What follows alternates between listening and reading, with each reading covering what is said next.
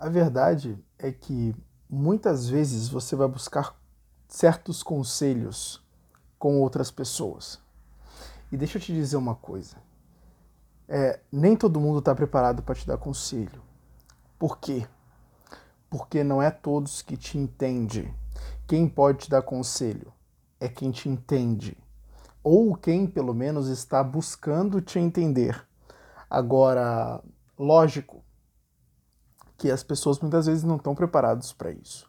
Não é à toa que hoje você vive num mundo onde os, os problemas dos outros é frescura, mas os meus problemas é sério. Né? Então o outro tá com depressão, é frescura.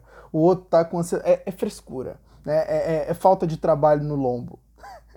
né? Mas aí a pessoa tem um problema, é, é um problema sério. É muito sério. Não toca nessa ferida que senão eu enlouqueço. Né?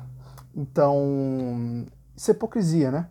Ou seja, eu desprezo o problema que os outros têm, mas o meu problema não pode ser desprezado como o dos outros, né? Então, que história é essa, cara? Não existe. Então, não é todo mundo que está pronto para te dar conselho.